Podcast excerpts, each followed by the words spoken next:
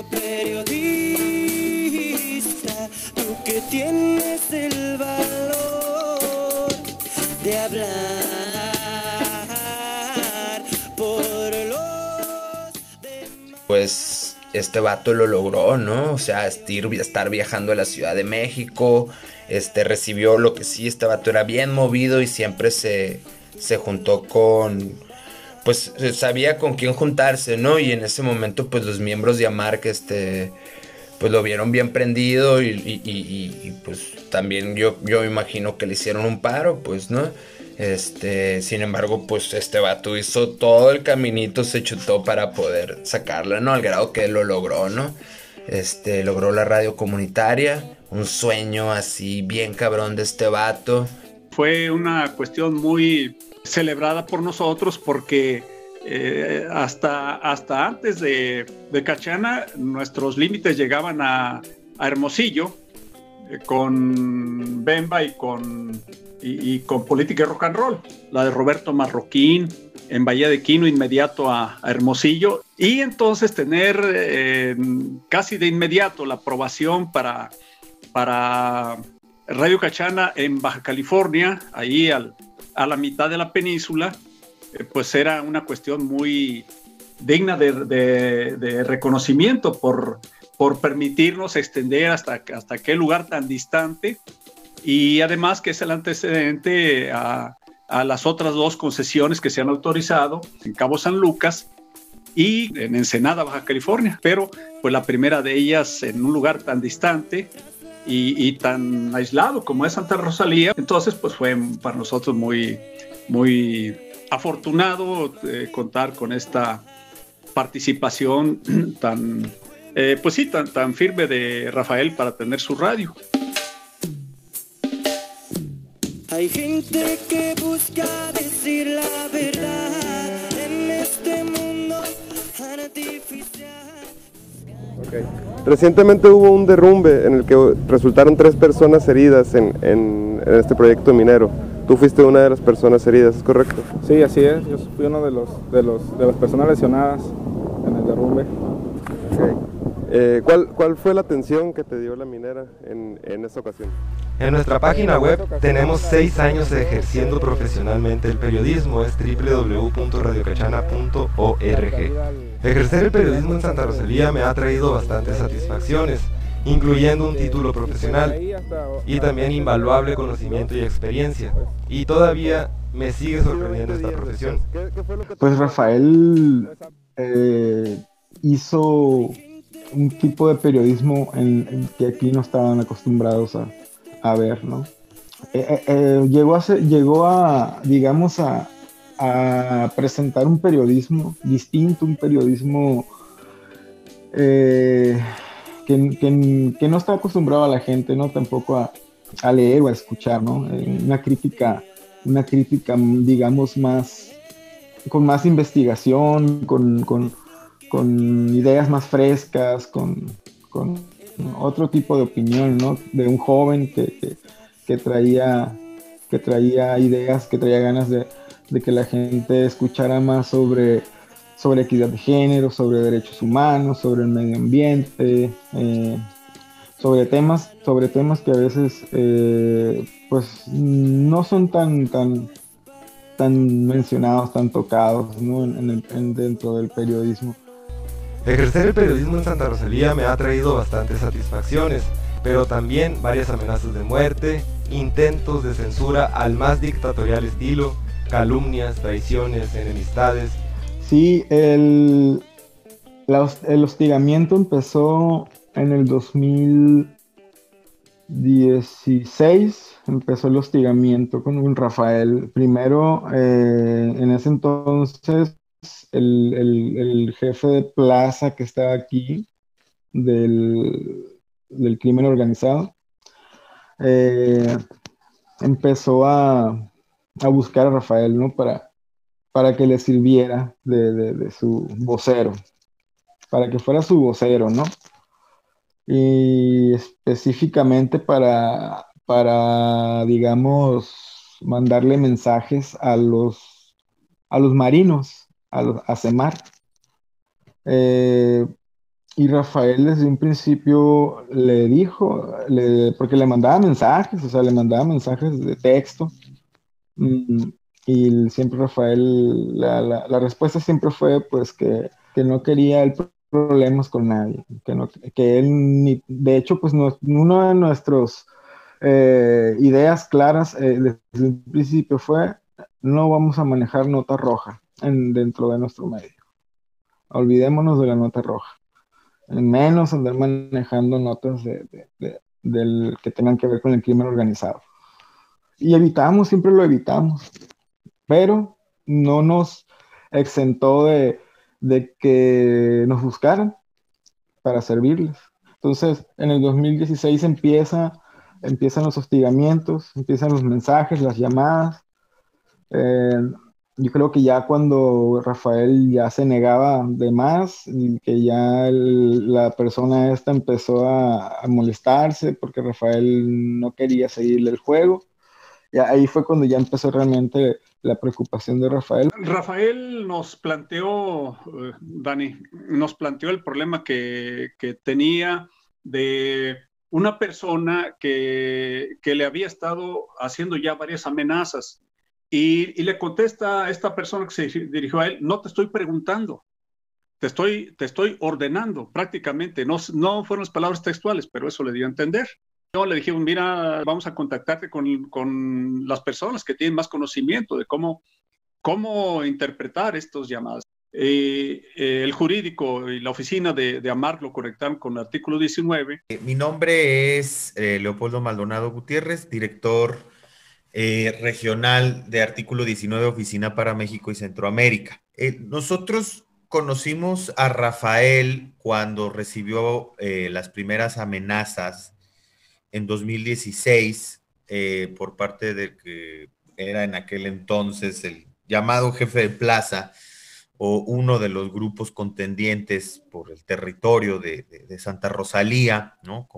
Y lo querían obligar a publicar mensajes del uno de los cárteles contendientes, ¿no? En esta disputa que dejó, pues, como siempre, una estela de muerte y destrucción, ¿no? Eh, y que ya estaba cobrando muchas vidas en, Santa Rosalía. Eh, eh, en ese momento él se traslada a la Ciudad de México, establece contacto, lo, lo, canalizamos al mecanismo. Nunca lo representamos formalmente ante el mecanismo, pero sí lo asesorábamos para llevar su proceso en, ese espacio, digamos, de protección. El mecanismo, su estrategia más recurrente en aquel entonces, y bueno, creo que todavía en realidad, es que ante un, ante un riesgo alto, este, se extrae a las personas y se les da refugio fuera de sus lugares de origen. Y eso tiene costos pues humanos, políticos, sociales, económicos muy altos, porque pues el desplazamiento interno es una cuestión, es en sí mismo, un, deriva de una violación de derechos, en muchas situaciones es, sin lugar a dudas, una solución o la única solución posible, pero a veces ante el avasallamiento y ante una, un contexto en el que no hay otras posibilidades o no se, construyen esas posibilidades por parte del propio Estado, pues finalmente se termina recurriendo a este mecanismo de extraer a las personas. Y yo creo que justo, pues esa era la inquietud de Rafael, ¿no? Yo no quiero estar fuera de Santa Rosalía, de mi lugar de origen, donde quiero trabajar, donde era una voz importante, donde estaba echando a andar un proyecto que era referencial, en, aquel espacio. Y entonces, evidentemente, no solamente eh, se genera un impacto eh, negativo en la vida de los desplazados, sino pues en la vida de la comunidad que está recibiendo esa información. Entonces, eh, esta situación la tenía muy clara Rafael y pues finalmente fue la decisión de regresar y pues este, afrontar todos estos riesgos que al final del día pues eh, fueron escalando, ¿no? Estuvo en Ciudad de México un tiempecito, de ahí se fueron a Hermosillo, su esposa y él. Estuvieron en Hermosillo unos meses y decidió regresar porque, porque pues el proyecto pues, estaba, estaba, digamos, no solo pues, pero pero él quería estar aquí, pues quería estar, quería estar en Santa Rosalía, quería que la radio, quería seguir en la radio, quería, quería que todo estuviera este, como, como se había planeado. Entonces, regresó a los meses y ya se calmó la situación, porque para ese entonces empezó a ver aquí en Santa Rosalía en el, del 2016 al 2017, un año más o menos, un año y medio, empezó a ver una serie de situaciones, pues de asesinatos, pues mataban en el pleno día gente en las calles, bueno, empezaron a verse cosas que aquí no, no estábamos acostumbrados a ver, ¿no? Eh, se empezó, dejó venir la violencia, así, así feo, feo, feo. Y bueno, pero, pero a pesar de eso, no, no había problemas con Rafael, o sea, ya no, ya no había hostigamiento, porque según había cambiado el jefe de plaza, ¿no? Era otro. Entonces, en el, el 2018, ahí empezaron ya los mensajes, las llamadas de, de intimidación, de ya decirle, ¿sabes qué? Pues te vamos a matar a su mamá le hablaban, a la mamá de Rafael le hablaban para decirle que iban a matarlo, que no le extrañara que, cualquier día encontrara el cuerpo de, uno de sus hijos fuera de su casa. Entonces, llamadas así, ¿no? Trataba de calmarla y decirle, no, mamá, no pasa nada, este, todo está bien, no te preocupes, ¿no? Pero en el fondo, pues él sabía que no estaba todo bien. En 52 días de gobierno de Felipe Prado he vivido más agresiones y abuso de autoridad que en los seis años anteriores desde que ejerzo el periodismo en mi natal Santa Rosalía. Dista mucho de ser el propósito de este artículo acusar a una persona por estos incidentes. Preciso es que aclare, mucho menos percibo que se haga justicia por estas líneas. De hecho, creo que nunca podrán reparar el daño al ver la tranquilidad de mi familia interrumpida por la intolerancia de quien sea que esté detrás de esto. Por primera vez, el expresarme sobre un tema político causó agresiones a mi persona, a mi familia y a mi patrimonio. Publiqué el 29 de octubre pasado a las 16 horas con 17 minutos. La seguridad pública no le importa a Felipe Prado. Prefiere que los funcionarios le preparen su fiesta de cumpleaños que cumplir sus acuerdos entre gobierno del estado y municipio. Son convenios con otro ayuntamiento, no con este, me dijo. El presidente sigue en campaña, poniendo en riesgo equipo de cientos de miles de pesos que usa la policía estatal y municipal, así como protección civil municipal. Esa fue mi publicación. Esa misma noche me estaban advirtiendo que pronto iban a asesinarme. Casualmente la información venía de la casa de uno de los funcionarios de la actual administración municipal, compuesto de coordinador. Dos días después, una muchedumbre de adultos golpeó estruendosamente y en reiteradas ocasiones las rejas de la cochera de mi hogar. Enseguida, al otro extremo de la casa, una bala quebró una de las ventanas del segundo piso. Cuatro días más pasaron, incluyendo el de muertos el 2 de noviembre y el lunes 5, una comandante de policía municipal llegó a nuestro estudio de grabación y redacción diciéndome que me estaba buscando para llevarme detenido al igual que el vehículo que usaba en ese momento, en garantía hasta que pagara los daños de un auto cuyo dueño no lo pidió, mucho menos interpuso una demanda. Además, supuestamente lo había chocado yo dos días antes y la comandante se presentaba conmigo diciéndome que no tenía testigos. A todas luces se trataba de una privación de la libertad extrajudicial, la cual no permití. Tal vez son hechos aislados, Funcionarios del 16 Ayuntamiento de Mulegé, presidido por Felipe Prado Bautista, me han llamado paranoico delirante de persecución por señalar estos hechos, aunque jamás he señalado a nadie por ello. No pretendo acusar aquí a una persona por estos incidentes, insisto.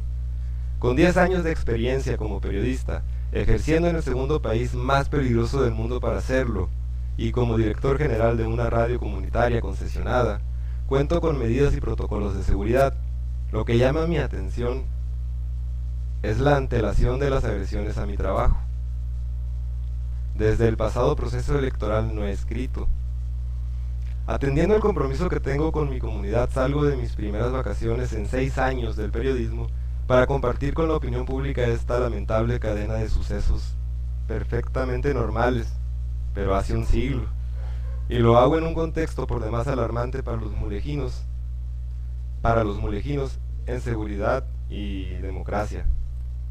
Quien quiera que sea que ha usado su poder para dirigir estas agresiones, públicamente le tengo que decir que no entiendo las indirectas. No publicamos mentiras o verdades a medias. Y que el conflicto armado no declarado que azota el país y que aumentó gravemente la violencia en nuestra entidad y localidad es un tema que no investigamos. Él se sentía inseguro, vaya, ¿no? Eh, se sentía inseguro y que nunca le había tocado vivir a él eso en tiempo atrás, nunca lo había vivido, entonces e, era, era bastante el, temor que el, que él tenía, que él sentía el miedo y que no se sentía protegido ni por, ni por la propia seguridad pública de aquí de, eh, de, Santa Rosalía, ¿no? no sentía protección por ningún lado. Entonces él, él hacía referencia a eso, que la administración actual, que, es, que todavía está, no, no se sentía seguro él con, con, con, con, ellos, pues, ¿no? Porque, ¿Por qué? Porque estaba recibiendo amenazas y nadie lo, nadie lo ayudaba, pues. Eh, yo le escribí por lo que él había publicado las amenazas, pero su principal preocupación era el retraso que tenía por, para dar de alta la radio con el, con el IFETEL. Y, y, no volvimos a saber de él hasta el mes de enero. Y pues ya el desenlace de todo, de todo esto, pues ya lo conocemos, ¿no? No todo Rasta lleva dreadlocks en su cabeza, Rasta se lleva en el corazón. Recitabas mientras enterrabas los dreads en el porche de tu casa en Cachana, ¿te acuerdas? Carraqueaste, falolengo. Me rompiste el corazón. Siempre fuiste disruptivo, pero sensible, irreverente y buen ciudadano, artista de la palabra, astuto corazón costeño, abrazos de ensueño. Hasta siempre y hasta nunca, amigo. Por siempre tu cómplice, Fercuata Moreno.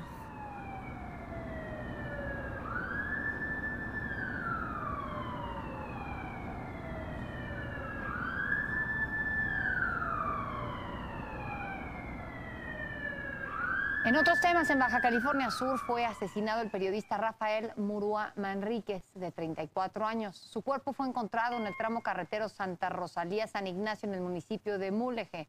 Presentaba impactos de arma de fuego en el tórax. Rafael Murúa era director de Radio Cachana y presuntamente desde el año pasado había recibido amenazas por su trabajo periodístico. El gobernador de Baja California Sur, Carlos Mendoza, condenó el asesinato e instruyó a la Procuraduría Estatal a investigar y esclarecer el crimen. En enero del 2019, incorporado en el mecanismo, ya tenía mínimo unos dos años, dos años y medio, pues fue eh, asesinado. Yo la, veo seguido su mamá para, para platicar con ella. Este, me dice pues que Rafael ya tenía intenciones de, días antes de que lo, de que lo mataran, Rafael ya, ya, ya andaba listando hasta las maletas para irse porque ya, o sea, era la, demasiada la carga que él traía eh, de, problemas encima, ¿no? De, miedo. Ya tenía las maletas hechas, ya, ya, ya, ya andaba por irse el falo. Fue un golpe muy duro para nosotros, Dani, porque eh, nos tocaba, pues, eh, manifestar nuestra inconformidad este, con el régimen por lo que estaba pasando, por la situación en la que se colocaba al, a, la información, al derecho a libertad de expresión en, México, una situación de riesgo, pero no nos había tocado sufrirlo en carne propia con un compañero de, de, nuestra organización, de nuestra red. Empezaron ya a difundirse las primeras noticias que además nos provocaron pues, a nosotros una, una inconformidad muy grande porque la primera información que se dio de inmediato fue que se le había encontrado junto a un paquete de hierba que identificaban como marihuana. Y esto es un reclamo constante de, cualquier crimen cometido en contra de, periodistas que no filtren ese tipo de, información eh, porque hace parecer tendencioso en adelante todo el proceso. Eh, de que en lugar de que aparezcan las, características que tenía eh, los antecedentes del homicidio de Rafael, en el sentido que había recibido amenazas, todo eso, todo eso debía ser tomado en cuenta para no orientar a la, opinión pública en el sentido de que tenía relación con el narco. Pero pues ya ves las condiciones en las que nos, se manejan aquí las autoridades en, en México. Empezaron por ahí a crear una imagen eh, de Rafael para desacreditar, ¿no? Para, para, para hacerlo ver como el malo, como el que andaba metido en broncas, por eso le pasó lo que le pasó, ¿no? Pero pues era información errónea. En principio, como hacen siempre las autoridades ministeriales, las autoridades de Procuración de Justicia trataron de estigmatizar, de criminalizar a la víctima, ¿no? Y esto lo vemos de manera muy clara, diáfana, en el caso de asesinatos de periodistas, donde siempre tratan de buscar en su historia personal para descalificar, desprestigiar y, con, y de cierta manera justificar el crimen. En Baja California sus reporteros, fotógrafos y camarógrafos tomaron el Congreso del Estado para exigir justicia para el periodista Rafael Murúa, cuyo cuerpo fue hallado el domingo en el municipio de Mulegé con diversas heridas en el tórax. Los periodistas exigieron que el Congreso se comprometa a crear una comisión investigadora que vigile el proceso que realizan las autoridades de los tres niveles. También leyeron y entregaron a la mesa directiva un documento en donde critican el comunicado que emitió la Procuraduría Estatal sobre el caso donde supuestamente se ofreció información que estigmatiza a Rafael Murúa. Igual que artículo 19 llamar que en México el comunicado emitido por la instancia estatal enfatiza la presencia de marihuana Coincidimos que en esto se trata de un discurso oficial que estigmatiza, criminaliza y omite la calidad del periodista de Morúa, así como las amenazas de las que estaba siendo víctima con pleno conocimiento del Estado. Eh, siempre es lo mismo, ¿no? Y entonces evidentemente ahí tratan como de desarmar cualquier posibilidad de movilización y de exigencia de justicia, ¿no? Eh, y también restarle importancia al caso en términos de los medios de comunicación, que es un modus operandi para inmediatamente descartar la línea de investigación que tiene que ver con el trabajo periodístico de las víctimas.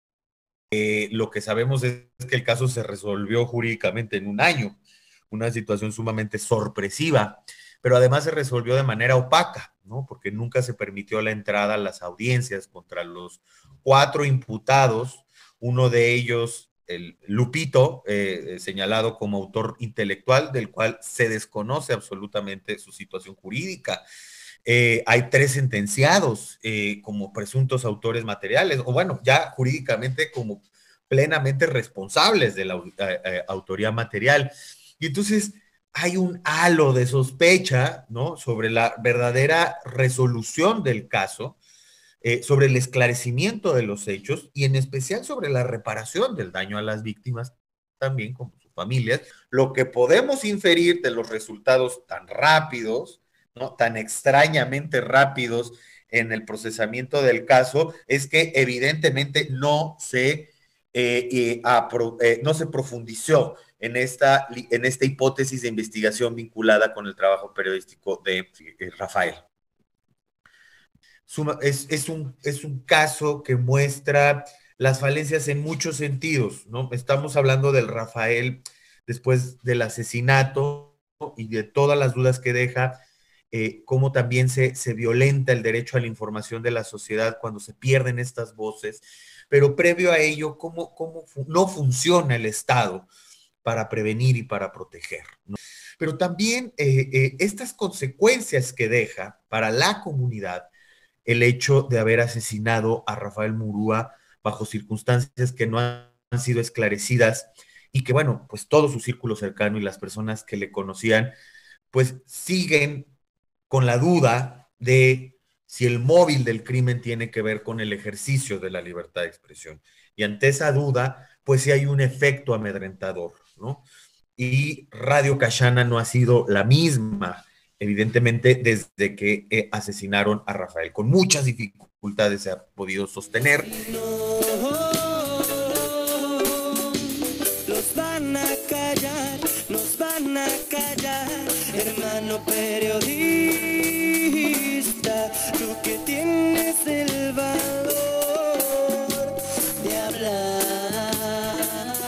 La madre de Rafael nos hizo saber que la esposa le había dejado el transmisor con la encomienda de que lo pasáramos a, tratar de que no se perdiera la concesión de la radio.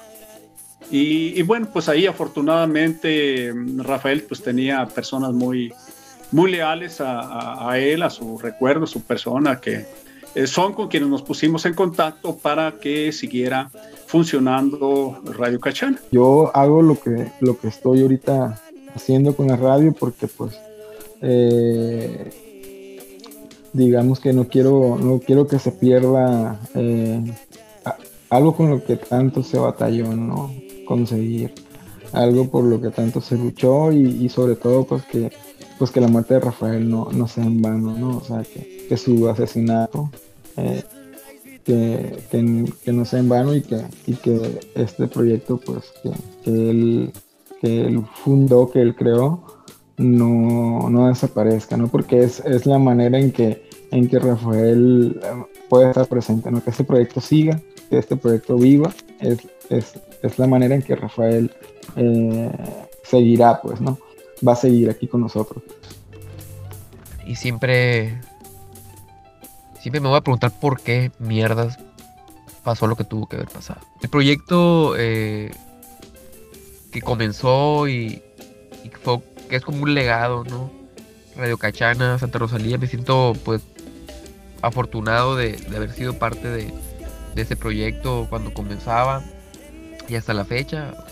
Acordarnos de ti no, no tiene que ser una cuestión triste, una situación triste, aunque sea una atrocidad el, acto que, se cometió en contra de, de, su existencia.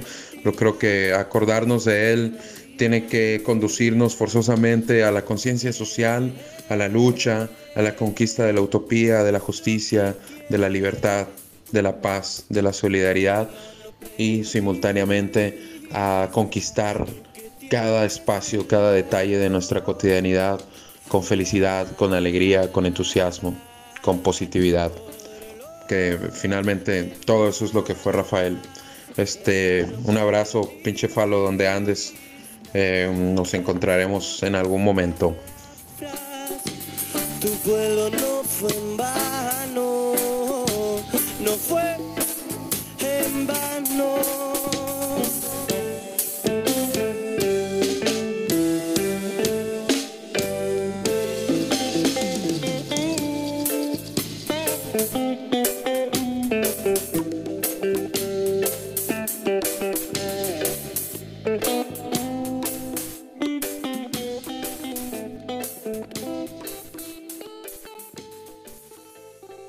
Memoria de Rafael Murúa Manríquez, parte 2. Una producción de Política y Rock and Roll Radio y Radio Cachana. Música Hermano Periodista de Raíz Vital y Limpia tu Camino de Cachina.